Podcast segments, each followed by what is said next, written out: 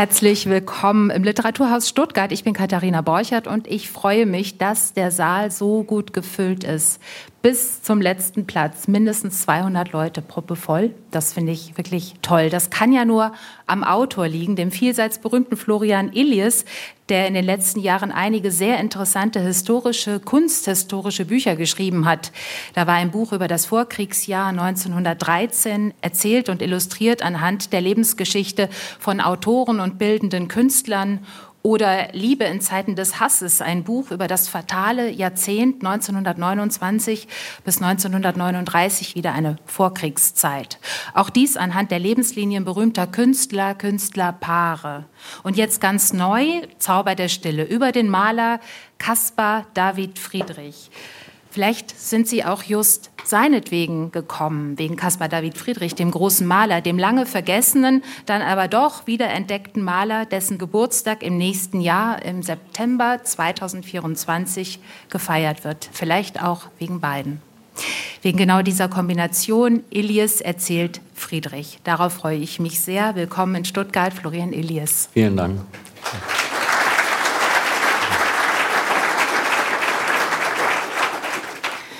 Ja, Herr Elias, wie lange kennen Sie Caspar David Friedrich schon? Sie haben Geschichte und Kunstgeschichte studiert in Bonn und in Oxford, sind also Kunsthistoriker. Begleitet Friedrich Sie denn schon fast Ihr Leben lang oder wann begegnete er Ihnen zuerst? Na, im Studium begegnete er mir gar nicht. In Bonn hörte die Kunstgeschichte etwa im Jahr 1600 auf. Also das war ein sehr klassisches Kunstgeschichtsstudium. Oder sagen wir, mit dem Bau des Kölner Doms hört es eigentlich auf. Das war sehr klassisch. In Oxford war der Name Caspar David Friedrich ganz unbekannt. Also in dem Studium ist er mir nie begegnet. Er ist mir danach aber immer wieder begegnet, wenn ich selbst im Museum war. Und da passierte etwas Merkwürdiges, weil dieser Name natürlich so wirklich etwas Heiliges hat. Etwas, was scheinbar ihn über alle anderen hebt. Und da hatte ich immer wieder so einen leichten Trotz. Ich habe so eine nicht ausgelebte kulturelle Pubertät, die sich immer im Trotz gegen der Heiligsprechung von Goethe und offenbar auch im Trotz gegen die Heiligsprechung von Friedrich äußert. Bei Goethe bin ich dann irgendwann umgefallen, als ich die Wahlverwandtschaften las und beschloss, dass das ganz offensichtlich ein zu Recht heilig gesprochener Autor ist. Und bei Friedrich hat das ein bisschen länger gedauert.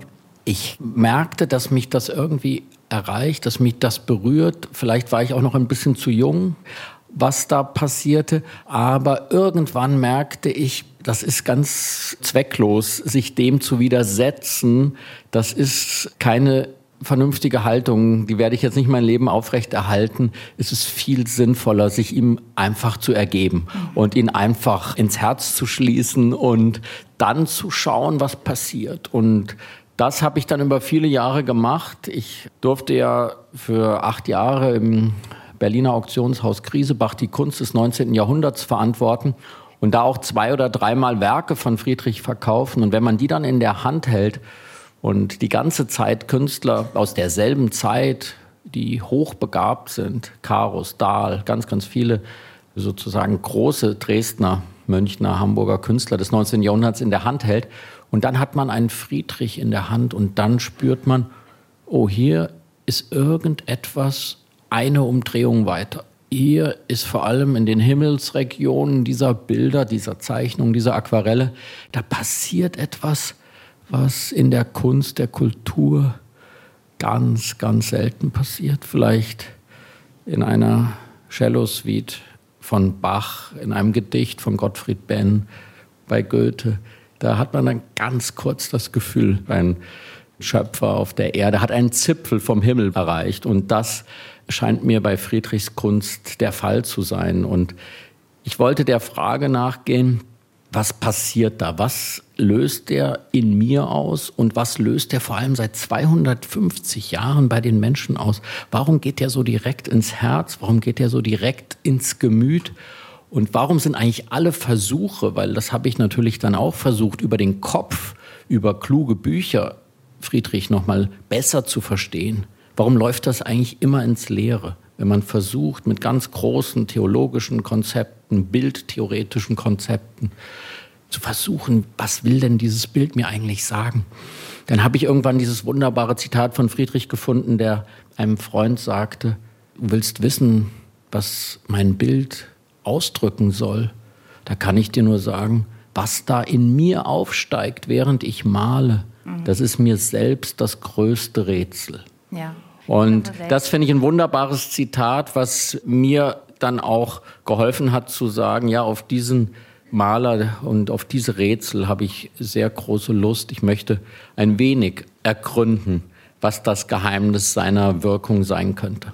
Gab es Bilder, die Sie vielleicht einmal Griesebach in der Hand hatten oder vielleicht in Katalogen gesehen haben? Gab es Bilder, die Sie da ganz besonders berührt oder mitgerissen haben? Ich meine, es gibt Landschaftsbilder, es gibt Bilder vom Meer, es gibt Bilder von den Bergen, den ganz berühmten Kreidefelsen auf Rügen, viele kleine Menschen in großer Landschaft. Hier sehen wir auf dem Segler am Wasser Viele von Friedrichs Bildern sind sehr kontemplativ, sprechen auch von Einsamkeit. Gab es da etwas oder ein Bild, was Sie besonders ergriffen hat?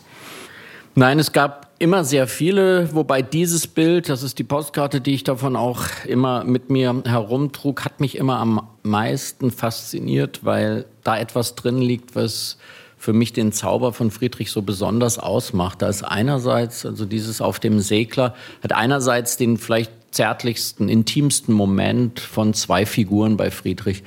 Eigentlich stehen diese Rückenfiguren immer mit ordentlichem Sicherheitsabstand nebeneinander auf seinen Bildern. Die zwei Männer in Betrachtung des Mondes, da stützt sich einer auf den anderen, aber zärtlicher, körperlicher wird es bei Friedrich nicht. Es war ein sehr scheuer Mensch, der vor den Mitmenschen, vor den Körpern große Angst hatte. Wenn ihm jemand entgegenkam, hat er den Blick gesenkt.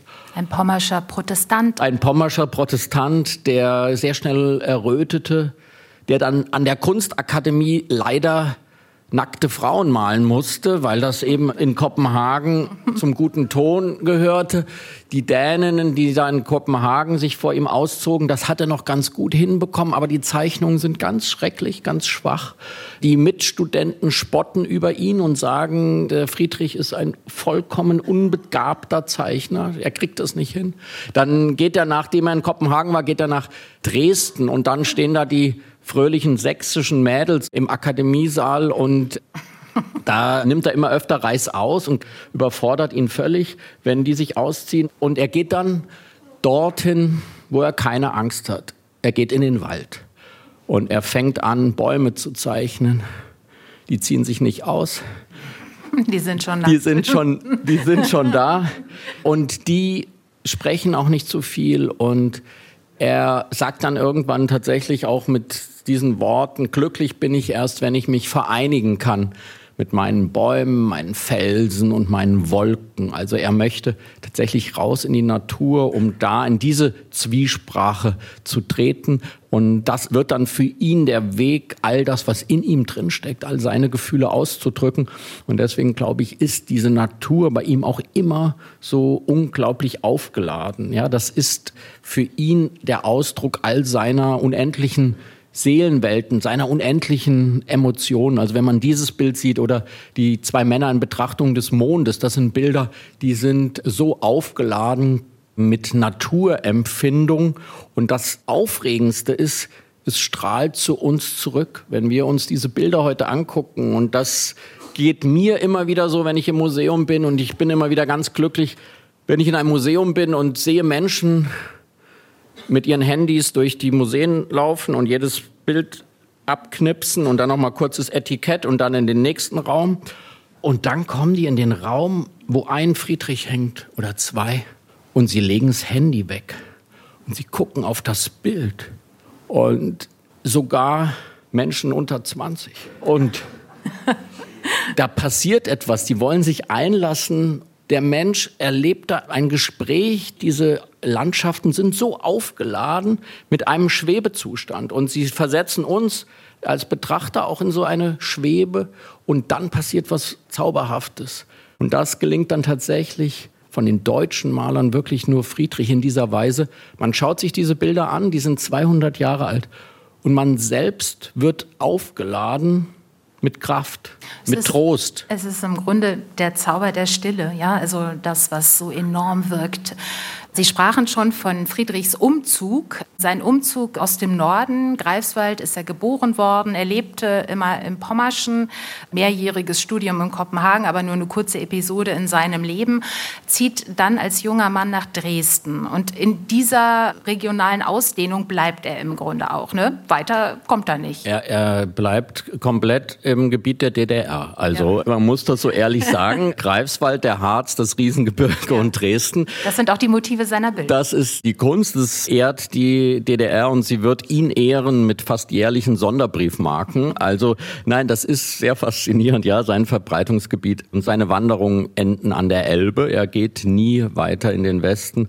Er ist dann irgendwann in Dresden, aber eigentlich sehnt es ihn immer zurück an die See, immer zurück nach Rügen und er wandert in den Krisenzeiten, die er immer wieder hat, hoch aus Dresden nach Rügen, nach Greifswald und verbringt dann da Wochen und Monate zeichnend in der Natur. Und ich glaube, dass diese gesamten Bilder auch deshalb so unglaublich aufgeladen sind, wie hier der Segler hinter uns, weil alle Meeresbilder von Friedrich, was man nie vergessen darf, sind alle gemalt in einem verdunkelten Atelier in Dresden. Also es sind alles auch Heimwehbilder. Und dieses Heimweh dieses pommerschen Küstenmenschen steckt eben in jedem Bild und hat offenbar eine so große Kraft, dass es auch 200 Jahre später noch im Bild steckt und uns anspricht mit unseren Sehnsüchten, unserem Heimweh, was vielleicht ganz woanders hingeht, aber da gibt es eine geheime Sprache, die man versteht und die in einem selbst was auslöst.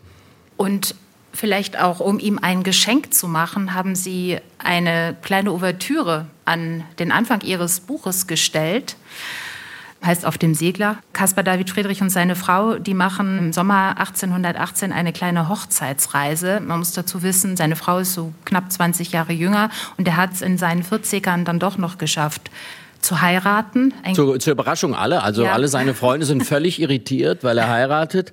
Er sagt, er heiratet, erzählt er in seiner Runde seiner Malerfreunde und dann sagen die, ach ja, du heiratest. Ja, wen heiratest du denn? Und dann sagt Caspar David Friedrich, ja, wart mal, ja, wie heißt sie nochmal? Er kann sich im Laufe des Abends leider nicht an den Namen seiner zukünftigen Braut erinnern. Er weiß nur, dass es die nette Schwester des Besitzers des Bleistiftladens ist, die an der Kasse sitzt. Und er bleibt auch ansonsten eher unromantisch, denn die Hochzeit findet an einem Dezembertag morgens um 6 Uhr in der Kreuzkirche in Dresden statt. Und der einzige Hochzeitsgast ist seine Schwiegermutter. Seine Frau muss ihn drängen, dann auch mal der eigenen Familie irgendwann Bescheid zu sagen. Genau. Ja. Sie fahren dann aber auf Hochzeitsreise in den Norden, auch um sich mal gemeinsam vorzustellen und damit die Frau Caroline Line genannt die Familie auch mal kennenlernte. Sie fahren nach Neubrandenburg, nach Greifswald und dann auch noch nach Rügen. Ja, und nachdem sie eine schöne Reise gehabt haben, steigen sie wieder aufs Boot und fahren zurück. Und ja, davon hören wir in einer ersten Lesung den Einstieg in den Zauber der Stille. Auf dem Segler. Es ist ein schöner Augusttag des Jahres 1818. Leuchtende Sonne, glitzerndes Meer. Am frühen Morgen sind sie beide in Wieg auf Rügen an Bord gegangen, haben ihr Gepäck und Friedrichs Mahlsachen auf dem kleinen Segler verstaut und dann sind sie lautlos über den verschlafenen Bodden geglitten, haben rechts die Buchenhaine von Hiddensee passiert um dann mit ihrem Segler südlichen Kurs auf Stralsund zu nehmen. Von Osten, von Rügen sanften Hügeln und den Hünengräbern aus tief versunkener Zeit weht ein leichter Wind herüber, der die Segel bläht. Oh, wie liebt Friedrich diesen Moment, wenn der Wind einsetzt und sich die großen Leinensegel plötzlich straffen und dann das Schiff auf magische Weise in Gang setzen. Hat eigentlich, so fragt Friedrich sich, der menschliche Geist je etwas Schöneres erdacht? Genauso will er es auch machen, wenn er zurück in Dresden ist, so unsichtbar, den Stoff der Leinwand mit seinem Pinsel beleben, wie hier gerade der Wind die Leinwand des Segels. Da reißt ihn Line aus seinen Gedanken. Schau, Kaspar, schau da vorne. Die Seehunde bei den Sandbänken, hast du sie gesehen? Äh, nein, entschuldige, Line, lächelt er ganz verlegen. Entschuldige, bitte, ich war ganz in meinen Träumen versunken. Es ist der 11. August 1818. Sie haben gerade ihre Flitterwochen auf Rügen verbracht, er, der kauzige 44-jährige Maler aus Greifswald, und sie, die 25-jährige Dresdnerin. Auf ihrem Segler ist es still, manchmal hören sie aus der Luft die Flügelschläge und das Kreischen der Möwen und ab und an spritzt die Gischt herauf zu ihnen und ein paar salzige Tropfen hängen dann noch eine Weile in Friedrichs mächtigem roten Backenbart. Line ist noch nie auf einem Boot gewesen vor dieser Reise. Aber wenn sie denn untergehe, dann nur mit ihm. Das hat sie gesagt, ja, das hat sie wirklich gesagt. Kaspar David kann sein Glück nicht fassen. Wie habe ich dich nur gefunden, murmelt er und hält ihre Hand ganz fest. Die Liebe, hat er seinem Bruder Christian gerade geschrieben, ist ein schnurrig Ding. Line, das Landei, verstehe es inzwischen sogar, ziemlich gut die Heringe zu schnabellieren, die er dem Hochzeitspaar aus Greifswald geschickt habe. Ja, seit sich bei ihm das Ich in ein Wir verwandelt habe, da sei in seiner Wohnung ziemlich viel anders geworden.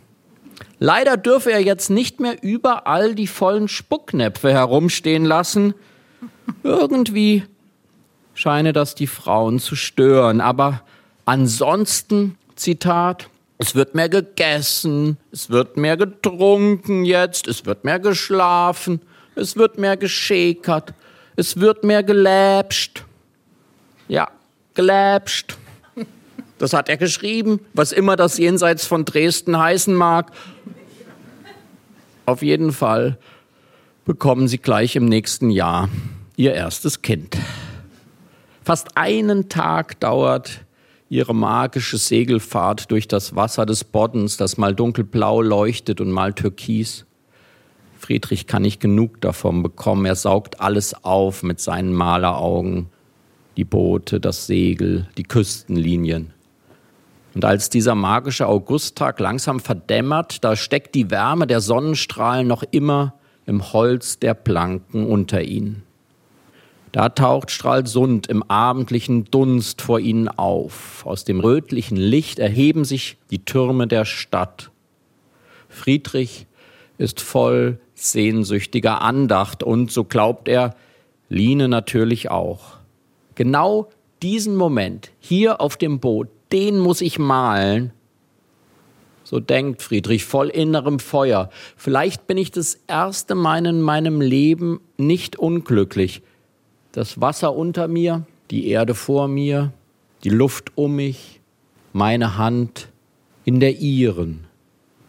Können wir bitte, fragt ihn Daline plötzlich, heute Abend in Stralsund bitte einmal etwas anderes essen als Fisch?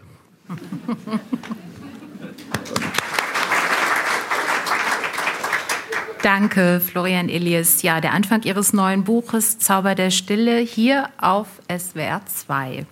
Feuer, Wasser, Erde, Luft haben Sie gerade genannt. Das ist auch die Struktur Ihres Buches. Sie haben den Friedrich nicht von 1774 bis 1840 erzählt, von der Geburt bis zum Tod, nicht nach Themen, Lebensthemen geordnet, sondern nach Elementen. Warum? Ich möchte, wenn ich mich mit einem Thema beschäftige, versuchen, das auf eine originelle Weise zu erzählen, auf eine andere Weise, als es bislang erzählt worden ist. Das war bei 1913 so, dass ich immer über ein Jahr schreiben wollte und immer das Gefühl hatte, man muss mal die Dynamik eines Jahres auf eine besondere Weise erzählen. Und dann kam ich nach zweijährigem Nachdenken auf die ganz glorreiche Idee, man könne ein Jahr nach Monaten aufteilen. Und da war ich sehr dankbar, dass ich auf diese Weise dann mit den Monatskapiteln diese Dynamik über das Jahr erzählen konnte. Und dann entstand damit auch diese Technik, die ich auch in diesem neuesten Buch jetzt anwende, eben collagenhaft Stücke miteinander zu mischen. Bei Friedrich habe ich gemerkt, dass es kompliziert wird, eine klassische Biografie zu schreiben, weil das Material unglaublich spärlich ist. Was wir haben, sind seine Briefe an die Geschwister. Diese Briefe an die Geschwister werden von der Kunstgeschichte eher ignoriert, weil Friedrich einfach nicht über seine Bilder erzählen will. Er schreibt nicht, was er malt, er schreibt nicht, was er liest, er schreibt auch nicht, ob er in Dresden in Konzerte geht. Man weiß nichts über seine geistige Biografie. Man weiß nur daraus sehr viele sehr skurrile Details seines Alltagslebens. Also wann das Bier gekommen ist, wann die Waschfrau kommt, dass er Kanarienvögel züchtet und dass er sich mit seinem Bruder austauscht über die Reinigung von Kanarienvögelkäfigen. Die Kunsthistoriker hat das immer alle sehr verzweifelt, dass man da gar nichts rausziehen kann. Ich habe die wirklich mit großer Lust und Begeisterung gelesen und viele Details, wie zum Beispiel die Hinweise auf die Heringe oder die Tatsache, dass er nichts Schöneres findet, als wenn der Wind in ein Segel eindringt und das Schiff sich in Bewegung setzt. Das kommt alles aus diesen Briefen. Aber diese 34 Briefe, die es gibt, sind eigentlich das Einzige, was sein Leben ein wenig strukturiert, aber die sind eigentlich auch nur aus den ersten 15 Jahren. Später hat man kaum noch Zeugnisse von ihm. Das heißt, eine klassische Biografie ist sehr schwierig zu erzählen. Dann sind die Bilder wie der Titel des Buches schon sagt, vor allem von einem Zauber der Stille ausgezeichnet und nicht von einer Zauber der Dinge, dass jedes Bild andere Geschichten erzählt, sondern es ist eigentlich eine sehr ähnliche Stimmung, die seine Kunst ausmacht. Und dann merkte ich irgendwann, dass es doch sehr immer um Erde, Wasser, Luft geht in seiner Kunst, um die großen Elemente. Fast auf jedem Bild, hier auch, hier geht es um das Hinfahren auf dem Segler zur Erde, auf dem Wasser sein, durch die Luft fahren und so weiter. Die Frage war nur, wie kriegt man das vierte Element, das zentrale Element, das Feuer hinein? Zu diesem Friedrich. Und da passierte dann beim Recherchieren für mich etwas sehr Faszinierendes, auch Verstörendes. Ich merkte plötzlich, dass dieser Friedrich im Wesentlichen mit Feuer zu tun hat, und zwar auf eine erstmal ganz banale biografische Weise. Sein Vater war Kerzenzieher und Seifensieder und in diesem Haus in Greifswald, wo er aufwuchs, brannten immer das Feuer unter den Bottichen alle Kinder waren immer von diesem Rauchgeruch, diesem unangenehmen Rauchgeruch erfüllt. Und Friedrich selbst war dazu nicht in der Lage. Er verbrannte sich immer die Finger dabei. Und dann kommt etwas sehr Irritierendes, Dramatisches hinzu. Immer wieder verbrennen Caspar David Friedrichs Bilder. Zunächst ganz unheimlich in diesem Haus, in diesem Elternhaus brennt 1901, fällt einer dieser Töpfe um, aus dem die Kerzen sonst gezogen wurden. Und das ganze Geburtshaus Friedrichs brennt ab und damit neun der wichtigsten Bilder von Friedrich. Denn 1901 hängt Friedrich in keinem deutschen Museum. Friedrich ist längst völlig vergessen. Und die einzigen Orte, wo man Friedrichs finden kann, sind die Wohnungen, die Häuser seiner Familie, seiner Nachfahren, seiner Enkel. Dort verbrennen neun dieser Bilder. 1911 brennt im Taschenberg-Palais ausgerechnet die Wohnung einer skurrilen Prinzessin, Prinzessin Mathilde, die die einzige des eher kunstfernen Königshauses der Wettiner war, die so einen leichten Hang zur Muße hatte und deswegen alle Friedrichs bekam, die in den letzten 100 Jahren von dem sächsischen Königshaus gesammelt waren. Leider fällt bei ihr am 16. Januar 1911 der Weihnachtsbaum um. Was muss man auch am 16. Januar noch einen Weihnachtsbaum stehen haben? Er fällt um, der Teppich fängt an zu brennen und damit alle Friedrichs des Hauses Wettin. 1931 gibt es die große Ausstellung, die größte Ausstellung, die es je zur deutschen Romantik gab im Münchner Glaspalast mit den Hauptwerken von Friedrich und von Runge. Und der gesamte Glaspalast brennt am 4. Juni 1931 nieder und damit noch einmal neun Hauptwerke von Caspar David Friedrich. Also es ist eine sehr unheimliche Verbindung zum Feuer und dieses Kapitel, von dem ich zunächst dachte, das wird das kürzeste, ist am Ende dann das längste geworden, weil nach seinem Tod dieses Feuer auf eine ganz unheimliche Weise überhand zu nehmen scheint. Und das Unheimlichste ist vielleicht, dass sein letztes Bild heißt das brennende Neubrandenburg. Das steht auch als erstes Bild in meinem Buch vor diesem großen Kapitel. Das ist die Stadt seiner Väter und Großväter, Neubrandenburg. Es geht komplett in Flammen auf, die ganze Stadt.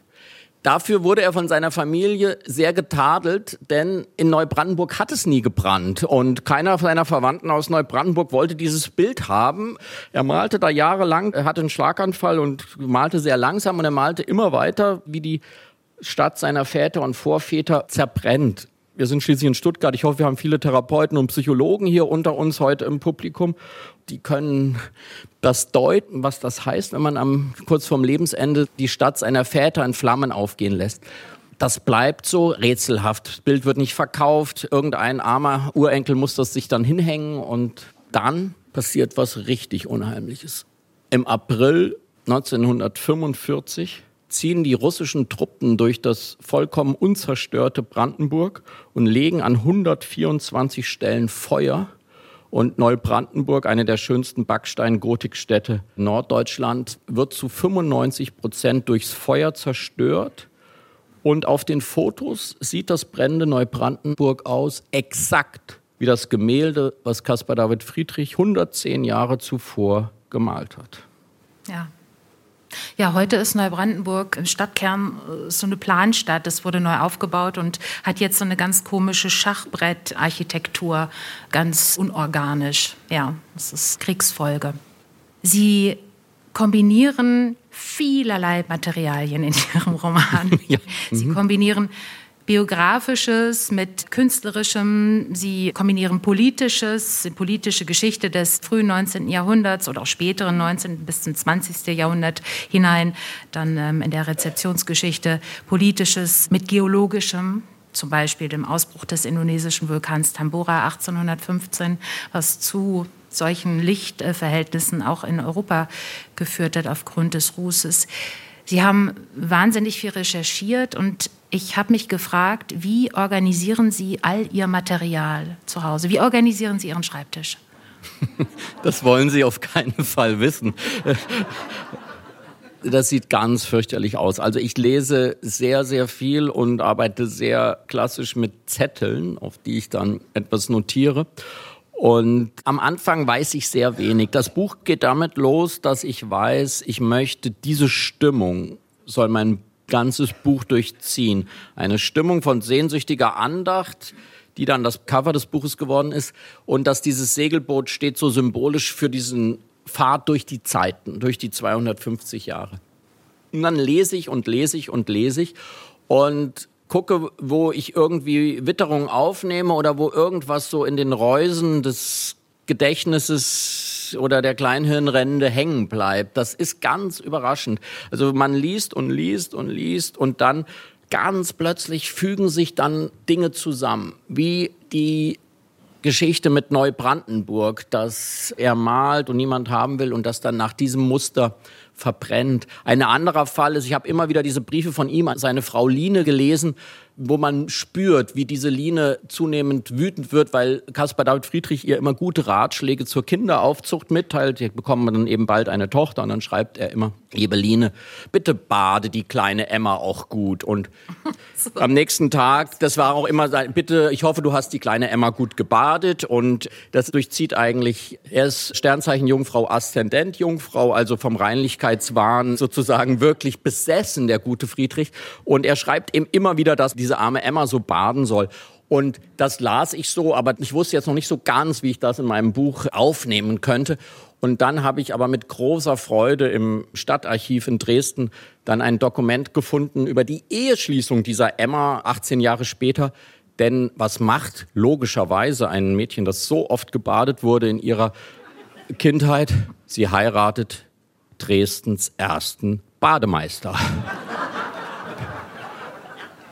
Und dann freue ich mich unglaublich und dann beginnt die Arbeit, weil dann muss ich auf meinem Schreibtisch wieder die Zettel finden, wo diese ganzen Briefe sind, wo er rät, dass diese arme Emma gebadet wird, weil ich eigentlich nur dachte, damit kann ich nichts anfangen. Und dann versuche ich diese Geschichten zusammenzubauen. Nein, das ist sehr klassisch. Also ich habe, weiß nicht, 40, 50 Bücher über Friedrich da liegen und dann Bücher über Segelkunst um 1810 und über Malkunst und über Dresden in dieser Zeit, alte Stadtgeschichten, Lebenserinnerungen von Menschen, weil ich will dann in diese Atmosphäre eintauchen.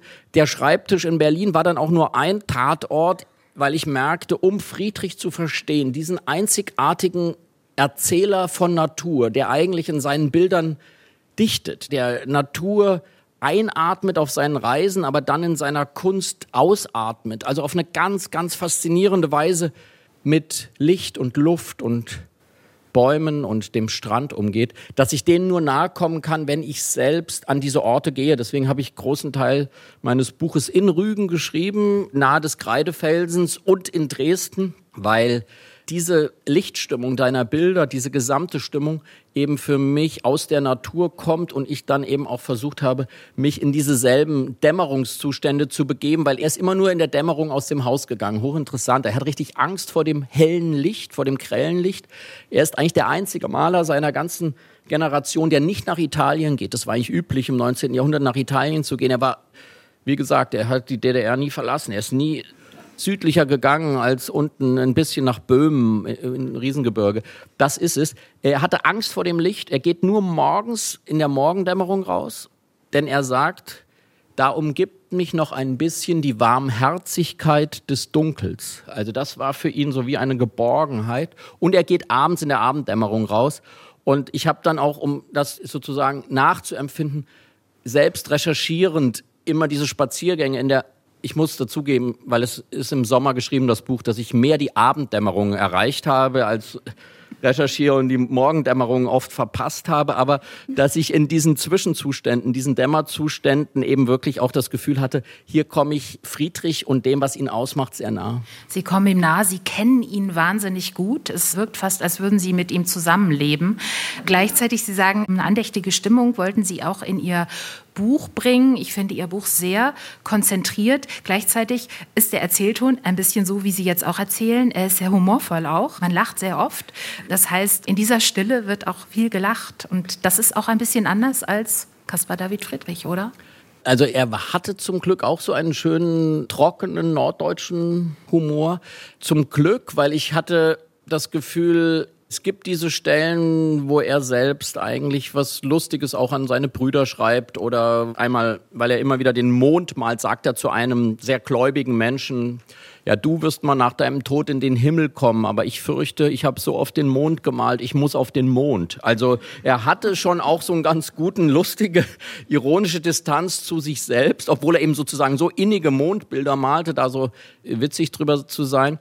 Ja, ich habe schon auch versucht, das erste unterhaltsame Buch über die deutsche Romantik zu schreiben, weil ich habe das Gefühl, dass es viele Wege gibt, die Türen zur Vergangenheit zu öffnen. Das eine ist Atmosphäre, atmosphärische Einfühlung, aber ich glaube, eine wunderbare Tür in die Vergangenheit, die viel zu selten geöffnet wird, ist die Tür des Humors, ja. Mhm.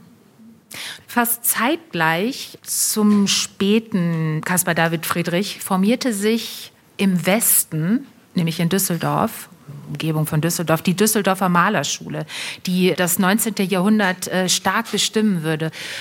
Auch da sehr viel Landschaftsmalerei, aber doch ganz anders als Caspar David Friedrich. Worin unterschied sich diese Malerschule von Friedrich? Friedrich hatte wirklich nur eine sehr kurze Zeit, etwa zwischen 1810 und 1825, in der er geschätzt wurde, in der er von seiner Malerei halbwegs gut leben konnte. Spätestens ab den 1820er Jahren, ab 1825, galt er als absolut altmodisch. Als 1824 die Professur besetzt werden sollte in Dresden für Landschaftsmalerei, hoffte er, dass er nun endlich sein Auskommen hat und zum Professor ernannt wird. Viele andere Maler hofften das auch, aber die Kollegen im akademischen Mittelbau haben ihr Veto eingelegt, denn sie hatten das Gefühl, Friedrich verdirbt die Jugend mit seiner schwermütigen Malerei. Und das ist ein Moment, der ihn in völlige Verzweiflung treibt und da er sich auch wirklich seelisch nicht mehr wirklich von erholt. Er malt dann dieses ungeheure Bild, das Eismeer, auch als Reaktion auf diese Demütigung. Und Er ist altmodisch, er fällt aus der Mode, er kann kaum noch Bilder verkaufen und aus Düsseldorf kommt eine Malerei, die viel erzählerischer ist. Da kommen Ritterburgen, da werden äh, mittelalterliche Rittergeschichten erzählt, Märchengeschichten, Brüder Grimm Illustrationen. Das ist das, was in dieser Zeit populär wird. Dann kommt auch sehr bald die Biedermeierkunst von Karl Spitzweg und ähnlichem. Also das Anekdotische, das ein bisschen genrehafte in der Malerei kommt ganz schnell und da ist Friedrich mit seinen seinen diffusen Landschaften in Schwebezustand fällt sofort aus der Zeit. Auch das Putzige. Ne? Ja. Das, mhm. Oh, und das, das Gefällige auch und was er alles eben gar nicht hatte. Er hatte auch das Riesenproblem, dass er eben keine Menschen malen konnte. Deswegen konnte er auch keine Porträts verkaufen, denn das wollte dann doch niemand von ihm haben. Und äh, deswegen hatte er eben auch wirklich gar keine anderen Möglichkeiten, sich finanziell über Wasser zu halten. Und das heißt, schon bei seinem Tod 1840 gibt es eine Nachlassauktion mit seinen Bildern. Niemand kauft ein Bild. Also wer 1840 ein bisschen Geld gehabt hätte, hätte sich das Eismeer und den Wanderer über dem Nebelmeer und den Kreidefelsen auf Rügen und alles sehr günstig in einer Nachlassauktion kaufen können. Und das darf man nie vergessen. Der berühmteste Maler des 19. Jahrhunderts, vielleicht mit Dürer, der berühmteste deutsche Maler überhaupt, war zwischen 1840 und 1900 komplett vergessen. Sah er sich selbst als gescheitert an? Er sah sich als gescheitert an, er war verzweifelt, aber er hatte etwas Poetisches. Er hat dann gesagt, das finde ich auch sehr rührend, wie er das formuliert hat. Er hat geschrieben, ich bin wie eine Made, die sich verpuppt hat und der Schmetterling wartet auf eine andere Zeit, in der er fliegen können wird. Mhm. Also er hat schon auch dieses Vertrauen gehabt darin, dass er ganz besondere Kunst schafft, aber er ist ein klassisch zu früh gekommener. Also diese Liebe zu ihm waren wirklich nur ganz einzelne. Also dieser 15-jährige Kronprinz, der ihn erkennt und dieses Bild auf dem Segler kauft dessen Schwester, die einen russischen Zaren heiratet. Also es bleibt sehr in einem sehr kleinen Kreis von Menschen, die ihn wirklich lieben. Und dann gerät er vollkommen in Vergessenheit. Und erst das 20. Jahrhundert wird ihn wiederentdecken und auf eine erst eher merkwürdige Weise tatsächlich, weil er im Ersten Weltkrieg wiederentdeckt wird. Das erste Buch über ihn erscheint erst 1915 mit dem Untertitel Bilder für das deutsche Vaterland da werden ausschließlich diese Bilder, die er zwischen 1810 und 1813 gemalt hat, gegen Napoleon hervorgeholt. Also er wird er sehr schon also zu einem Nationalisten auch was äh, gemacht. Bisschen deutschtümelndes mit altdeutschen Trachten, Hünengräbern und Sturm um Tostenkreuzen. Ja. Ja.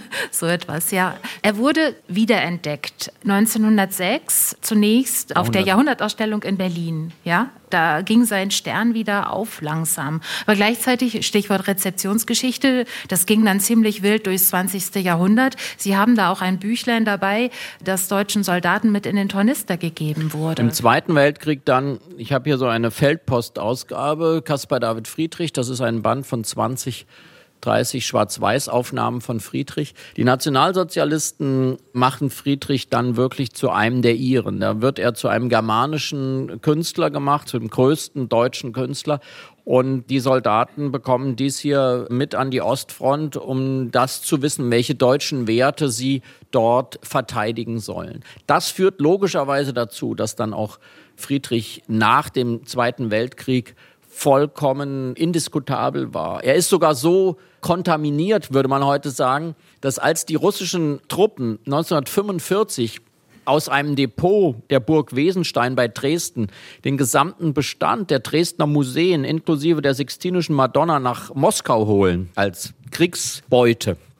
Das Einzige, was man vergessen hat und offenbar sehr bewusst, waren die Bilder von Caspar David Friedrich. Die zwei Männer in Betrachtung des Mondes findet der Restaurator der Dresdner Museen vier Wochen später verlassen in dieser Burg liegen. Alles andere ist abgeräumt worden, nur die Friedrichs blieben da. Die Russen hatten offenbar zu viele deutsche Soldaten mit diesem Büchlein hier gesehen, sodass dieser Künstler als vergiftet galt. Und es ist ein Zeichen für die große, zeitlose Kraft von Friedrichs Kunst, dass er sich aus diesem Missbrauch durch die Nationalsozialisten dieser Umklammerung befreien konnte. Er hatte ja nichts, um sich dagegen zu wehren, aber seine Kunst hat dann einfach jetzt noch einmal 50, 60, 70 Jahre später gezeigt, dass sie eben nicht durch eine Ideologie zu fassen ist. Sie ist eher so offen, dass jede Ideologie sich da etwas holen darf. Und wenn wir den Wanderer über dem Nebelmeer uns einmal angucken, dann gibt es dazu erstmal eine hochinteressante Sache, die ich in meinem Buch auch sehr ausführlich beschreibe. Dieses Bild taucht 1939 das erste Mal auf. 100 Jahre nach Friedrichs Tod. Niemand hat es je gesehen zu seinen Lebzeiten und es ist vollkommen rätselhaft, wie das sein kann, weil es ein so auffälliges Bild ist.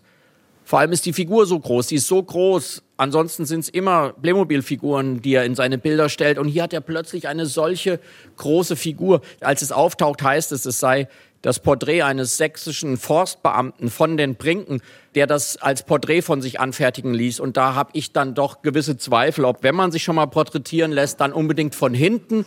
Und wenn man Forstbeamter ist, dann will man jetzt auch nicht das einzige Bild von Friedrich ohne Forst. Also das ist aber alles, was wir über dieses plötzliche Auftauchen des Bildes wissen. Im Frühjahr dieses Jahres aber hat eine andere Bewegung dieses Bild zu ihrem Ikone erklärt, nämlich die Klimaschutzbewegung. Und zwei Klimakleber klebten sich in Hamburg an diesen Rahmen und wollten das Bild überkleben, weil sie sagen, die Landschaften, diese Landschaften in der sächsischen Schweiz, auf die er da guckt, diese Wälder, die nicht so gut zu erkennen sind hier. Und diese Bergketten, die brennen. Das sind längst brennende Landschaften, die Friedrich hier damals angeguckt hat. Und Friedrich wird zu einer Ikone des Klimaschutzes durch seinen andächtigen, ernsthaften, liebevollen Blick auf die Natur. Und jetzt gab es den Prozess gerade vom Hamburger Amtsgericht und es ist hochinteressant. Die beiden Klimaaktivistinnen wurden freigesprochen, denn ganz offenbar sah auch die Richterin dies nicht als versuchte Sachbeschädigung, sondern als eine gelungene Bildinterpretation. Und ja, in Hamburg findet jetzt auch eine große Caspar David Friedrich Ausstellung statt. Die geht da noch bis in den April und wird dann touren. Wir werden dieses große Zusammenführen seiner wichtigsten Bilder danach noch in anderen Städten sehen, in Berlin, in Dresden, Greifswald und sogar am Ende in New York. Also Caspar David Friedrich tourt in diesem Gedenkjahr 2024 fast um die Welt. Er ist bekannter denn je, also auch das gehört zu seiner Rezeptionsgeschichte dazu. Auch die Klimaklebergeschichte gehört zu seiner Rezeptionsgeschichte dazu. Ist es, darf ich kurz mhm. einhaken, weil ich immer zusammenzucke bei dem Wort, weil ich bei Rezeption immer auch das Gefühl habe, wir, das spricht so eher den Kopf an. Mhm. Und wenn ich an Friedrich denke, habe ich immer das Gefühl, es geht eher um eine Wirkungsgeschichte, weil er doch eher hier im Gemüt, im Herz, in der Seele wirkt und die Rezeption ist dann doch etwas, was eher mit der Theorie und mit dem Kopf stattfindet und ich habe das Gefühl, dass er zum Glück gar nicht in den Kopf will, der ist bei uns allen schon so voll, er sucht sich andere Körperregionen. Nee, aber es hat natürlich Rezeption hat auch etwas von Annehmen ne? und das äh, spricht sicherlich den ganzen Menschen an. Jetzt ist es so, 2024 ist das Jubiläumsjahr, sein Geburtstag ist der 5. September, das ist jetzt im Grunde noch fast ein Jahr hin. Trotzdem, die Jubiläumsmaschinerie, die Erinnerungsmaschinerie, die Gedenkmaschinerie, die läuft auch schon. Also das spricht natürlich für seinen Wert und für seine Bedeutung. Es wird auch weitere Bücher geben, die sein Leben erzählen, seine Werke deuten. Wie sehen Sie ja unseren Umgang, unser Gedenken in diesem Jahr 2023, 2024 in Bezug auf Friedrich? Ja, es passiert was ganz Überraschendes. Dieser Maler, der zu Lebzeiten kaum Anklang fand, der seine Fragen an seine Mitmenschen über seine Bilder stellte, der wird plötzlich zu einem Mann der Stunde jetzt im Jahr 2023, 2024. Und das ist etwas sehr Faszinierendes und das ist wie die großen Phänomene, wenn plötzlich Figuren wieder auftauchen, die lange vergessen waren, immer auch nur zum Teil zu erklären. Ich glaube, dass da schon etwas drin steckt, was man immer die deutsche Seele nennt. Also das ist auch etwas, wo vom Ausland natürlich immer ein wenig amüsiert drauf geschaut wird. Ich freue mich sehr, dass das Metropolitan Museum in New York ihm jetzt eine große Ausstellung widmet, weil das zeigt, dass wir nicht verrückt sind, wenn wir uns von diesem Maler so ansprechen lassen. Wir finden es ohnehin immer ganz toll, wenn die Alliierten uns die Erlaubnis geben, kulturelle Dinge zu schätzen und wertzuschätzen. Aber das Aufregende der amerikanischen Ausstellung ist, und darin liegt für mich auch eine Antwort auf Ihre Frage, in Amerika versucht man natürlich sehr viel auch bei historischen Ausstellungen zu schauen, was hat das für einen Gegenwartsbezug, wo liegt der Twist für unsere momentane Beschäftigung mit diesem Künstler. Und ich glaube, dass dieser Blick auf die Natur tatsächlich etwas ist, was uns plötzlich wieder sehr nahe kommt, weil wir sehen hier diesem Friedrich einen Maler, der schaut auf seine Umgebung, auf die Wälder, auf das Meer, auf die Berge, als wäre das bereits gefährdet. Das tut er aber, bevor die Industrialisierung überhaupt begonnen hat. Er schaut aber eigentlich schon auf die Tannenbäume und auf das Meer, als würden da bald Flüssiggasterminals errichtet oder als würden diese Wälder bald brennen. Also er schaut eben, als wäre es etwas ganz, ganz Kostbares, was wir dort um uns haben. Und ich glaube, dass das ein Blick in diesem der Ernsthaftigkeit, in diesem auch sozusagen demutvollen Blick auf die Natur etwas ist, von dem wir wirklich so viel lernen können. Und das ein Geheimnis seiner neuen Popularität auch darin liegt, dass er uns diese Andacht vor der Natur und diese Rückkehr zu einem Blick auf die Natur als etwas Gefährdetes vorgemacht hat vor 200 Jahren. Also deswegen glaube ich, es gibt ganz viele Gründe für ihn. Seine Kunst tröstet. Das spielt auch eine sehr große Rolle, glaube ich. Es gibt einem Kraft, diese Kunst anzuschauen. Sie ermöglicht einem in einer Welt, in der immer mehr Menschen vollkommen überfordert sind von den Kriegen, den Nachrichten, die über sie einprasseln, in denen die Digitalisierung das gesamte Leben zu bestimmen scheint, erlauben diese Bilder in eine andere Tiefe einzusteigen, in die Geschichte, in die Natur und in die Tiefe der eigenen Gefühle. Und das ist dann doch schon ziemlich viel und das rechtfertigt, glaube ich, völlig, dass wir ihn jetzt zum 250. Geburtstag endlich eine angemessene Geburtstagsfeier ausrichten.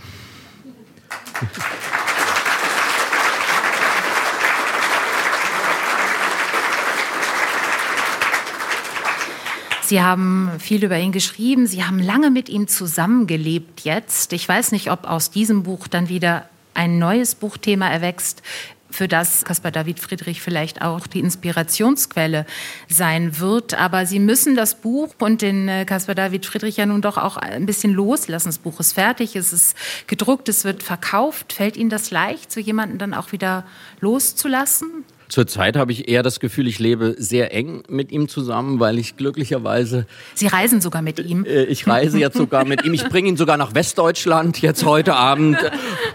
Hat Begrüßungsgeld bekommen an der Grenze und freut sich über, äh, nein, äh, ich bin ja gerade sehr intensiv mit meinem Buch unterwegs und darf so viel über ihn sprechen und weiß immer, dass das, was ich tue, allweils meine Versuche, sich in ihn hineinzufühlen, ihn zu interpretieren, alles nur Versuche sind. Das ist mein Erklärungsversuch, mein Wiederbelebungsversuch. Das wird und darf und soll hoffentlich noch ganz viele andere geben.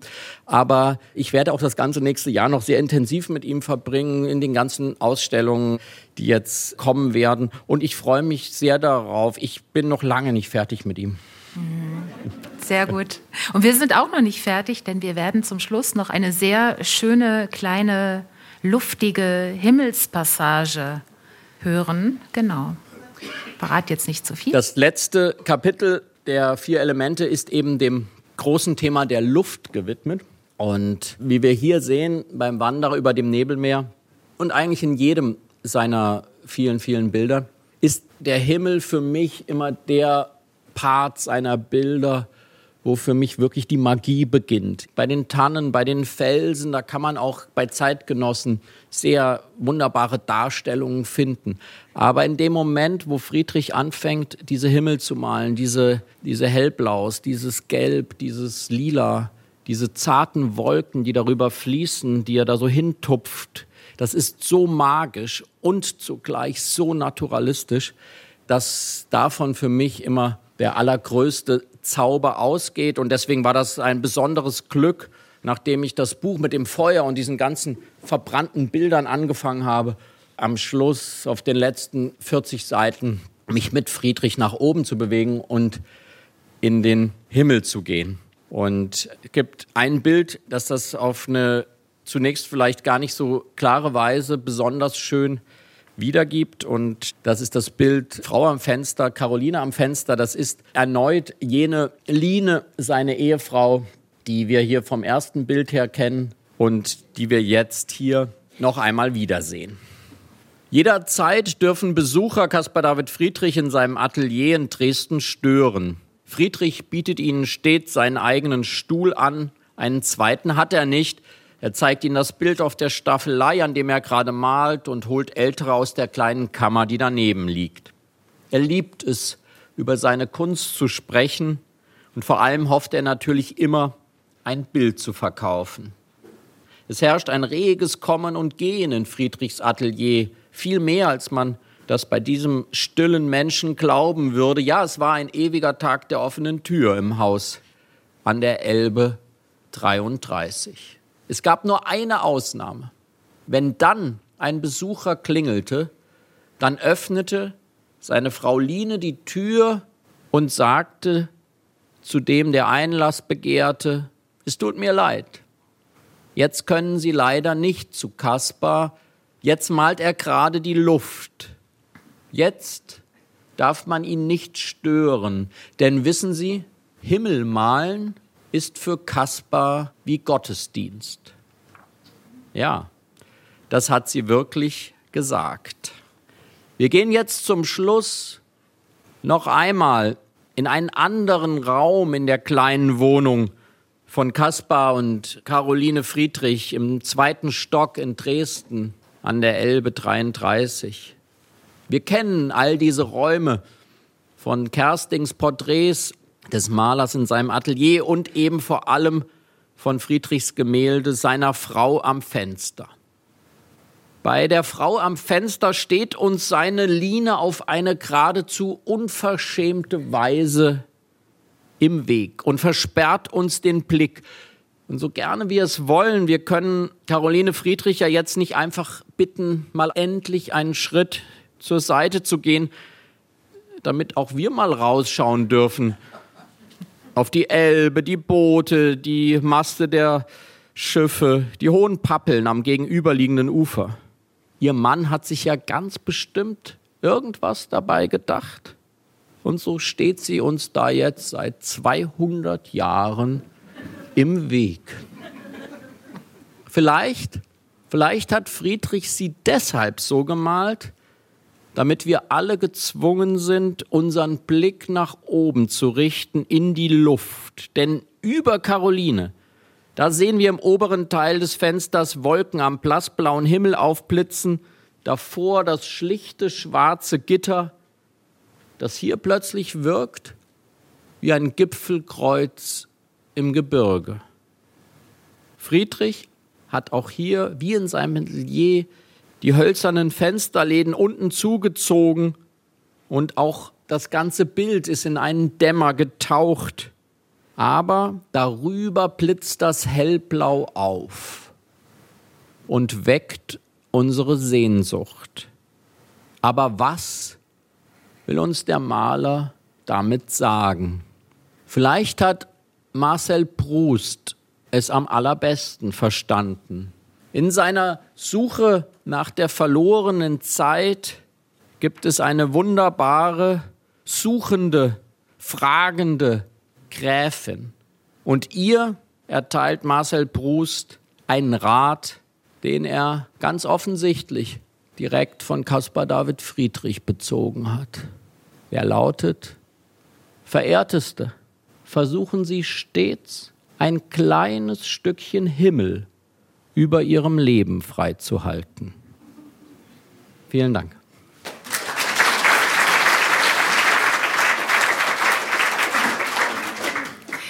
Himmel überm Leben, Zauber der Stille. Caspar David Friedrichs Reise durch die Zeiten. Erschienen bei Fischer von Florian Elias. Vielen Dank, Herr Elias. Ich danke Ihnen. Dankeschön.